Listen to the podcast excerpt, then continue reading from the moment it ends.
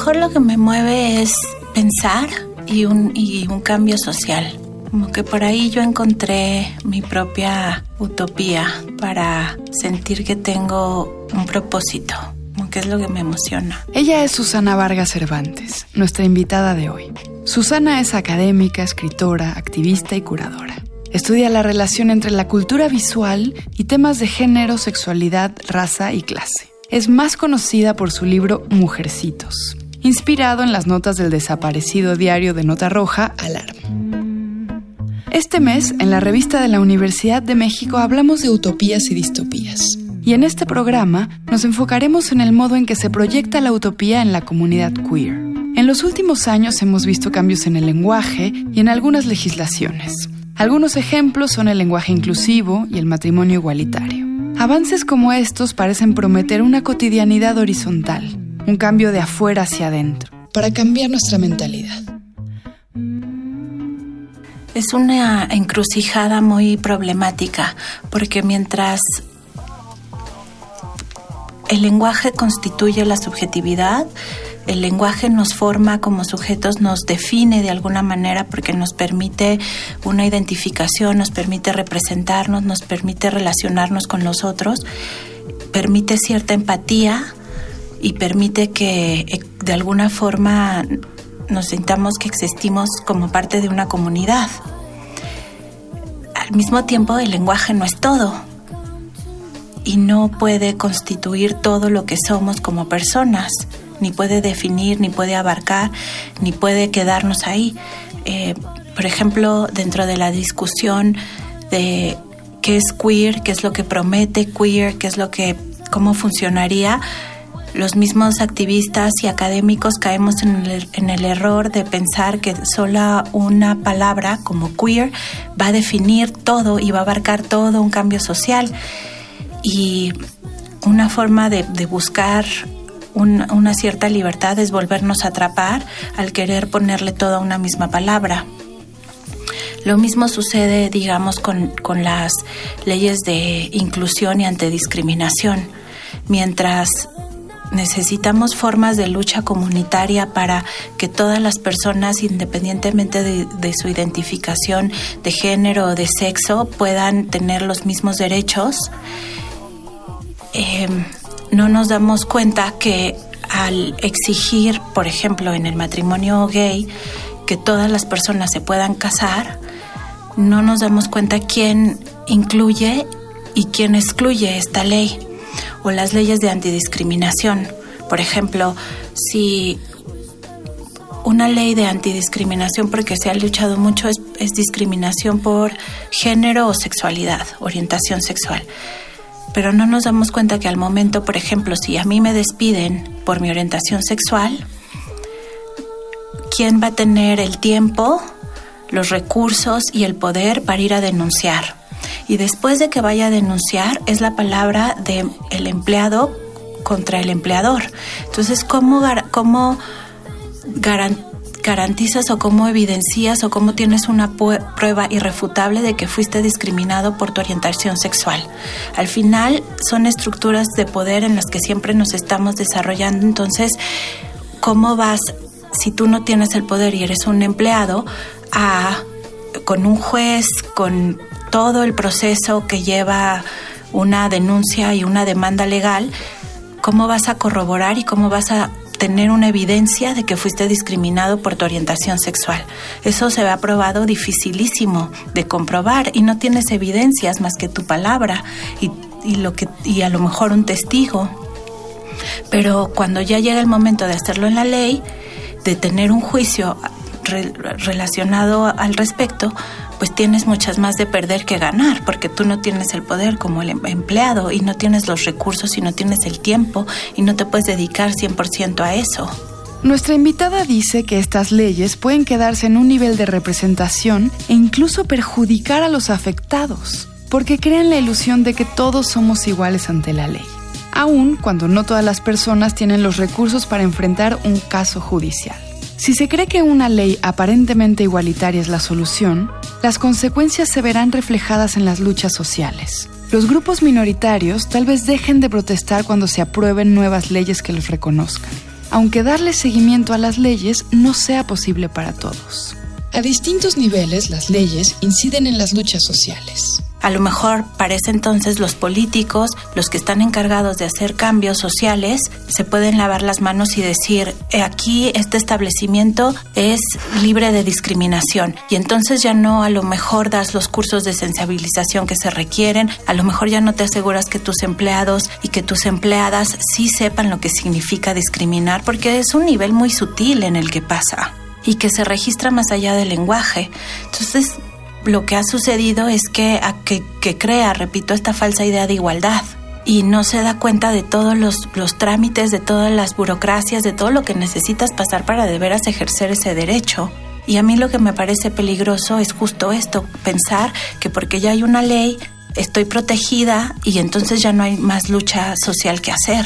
Por ejemplo, en el matrimonio igualitario, quién realmente puede casarse y a quién está excluyendo esta ley, porque al final el matrimonio es una institución que lo que protege es la propiedad privada. ¿Quién tiene propiedad privada que quiere proteger? Las personas trans, que son las más discriminadas, tienen un trabajo para, que, para el que necesitan asegurar que, que tengan que dejar una, a su cónyuge en un testamento, en un, en un seguro de vida o realmente ni siquiera tienen acceso a trabajo bien remunerado. Lo que hacen muchas, muchas veces las leyes de discusión es borrar y hacernos creer que tenemos un acceso igual a oportunidades y vivimos en, no solo de individuo a individuo, sino en una estructura mucho más grande.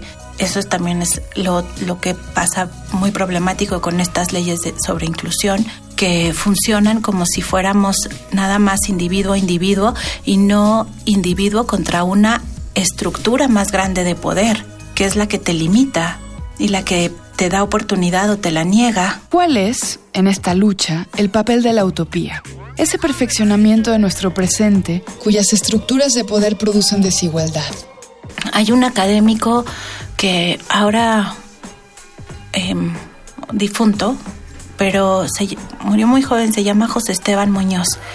Y él fue de los primeros en, en hablar de queerness, ahora hecho adjetivo, como una utopía. Y lo primero que hizo fue resignificar el término queer. Y el término queer es una importación anglosajona que fue por muchos, por muchos años un insulto y después fue, después fue reapropiado por primero activistas y luego académicos para desestabilizar de alguna forma la autoridad moral que tenía siempre la heterosexualidad sobre los que se salían de esta, de esta normativa, como por ejemplo al decir soy gay y siempre la respuesta que suscitaba es ¿estás seguro? o no es una fase, a lo mejor vas a salir de eso, yo creo que no, que es como si la persona a la que le estás anunciando tu sexualidad supiera más sobre tu propia sexualidad que tú mismo. La esperanza y la utopía de queer era que cuando dijeras no, no soy, soy queer, existiera una desestabilización de esta estructura de poder en la que el heterosexual no sintiera que tiene una, autoridad moral sobre ti. También en, dentro de los estudios queer surgió como una promesa para, para habitar los silencios que las lesbianas negras específicamente habían tenido porque aunque se dice gay, estudios lésbicos y gay, pues siempre las lesbianas habían estado invisibilizadas. Muy pronto el término queer fue, fue cooptado por el consumismo, por ejemplo, por, programas como Queer Eye and the Straight Guy o Queer as Folk, pero em, justamente José Esteban Muñoz, eh, este autor del que te estaba platicando, lo retoma para decir que queer es una utopía y es una utopía porque Em, hablaba de cómo queer no está aquí y además nunca va a llegar, pero eh, específicamente en cómo ves las historias de los y de las que siempre han estado marginadas presentes en ciertos momentos que uno puede reconocer en, por ejemplo, un performance en voguing, en diferentes formas en las que una persona queer puede leer su historia, aunque nunca haya estado escrita, siempre trae consigo la una utopía crítica en el que existe una colectividad. yo creo que sobre todo esta está basada en la colectividad y en sentir que hay una razón y muchas razones colectivas por las que seguir luchando, que a lo mejor nunca vas a ver el cambio social cuando a ti te toca, pero que vale la pena seguir haciéndolo, pero sobre todo vale la pena tenerlo consciente. Si no sería un panorama totalmente devastador continuamente. El término mismo de queer es una utopía. Y la utopía se creó primero, como idea, y se plasmó en obras de arte y literarias. ¿Podríamos decir entonces que el arte contribuye o ha contribuido a construir la utopía queer? El arte tiene la promesa de utopía queer porque se puede leer en, el, sujeto que está haciendo la, la obra de arte es queer y encuentra la utopía en la promesa de sí mismo o sea, que, está creando al mismo tiempo que está resistiendo y que se está imaginando un futuro utópico, pero que ya está en el presente, como lo que estaba, como lo que estaba diciendo antes, como en el momento en que un performance, que una instalación, que una obra de arte te permite ver las historias de los marginados que habían estado siempre borradas, pero a mí me gusta, por ejemplo, en el trabajo de, Mujercitos de la Alarma, de cómo por un lado existía una realidad en la que no solo había una epidemia, estamos hablando ahora de los 70 en México, en, donde había una epidemia aproximándose de HIV y donde había una realidad en el que México es el segundo país con más crímenes de odio homofóbico. Y ante esa realidad que existiera a lo mejor lo que es interesante de queer no es que, es fijo y que tiene una temporalidad fija, sino que siempre se encuentra en ciertos momentos de, de, resistencia que nada más son momentos o que son instantes que se van entretejiendo entre una temporalidad que no nada más es siempre futura, pero que puedes ver en el presente, el pasado y el futuro. Y lo ves cuando puedes reconocer y que tú solamente o las personas que tienen esas historias tienen los códigos para descifrar esa historia que había sido invisibilizada. Por ejemplo, en Mujercitos, mientras la fotografía los, eh, eh, dejaba cierto espacio para una resistencia en, términos de poderse vestir y sentir como mujeres mientras la sociedad y el titular lo niega, también invita a que el lector que conoce los códigos, que sabe que es un mujercito, puede leerlos, pero quien no reconoce a un mujercito está viendo una cosa diferente. Entonces, dentro de la misma fotografía, dependiendo la historia, el contexto y el deseo que tú tengas, lo que puedes leer en esa fotografía a lo mejor ahí está presente o motivada la utopía queer, en la que sabes que, que, no ha llegado, pero tienes instantes.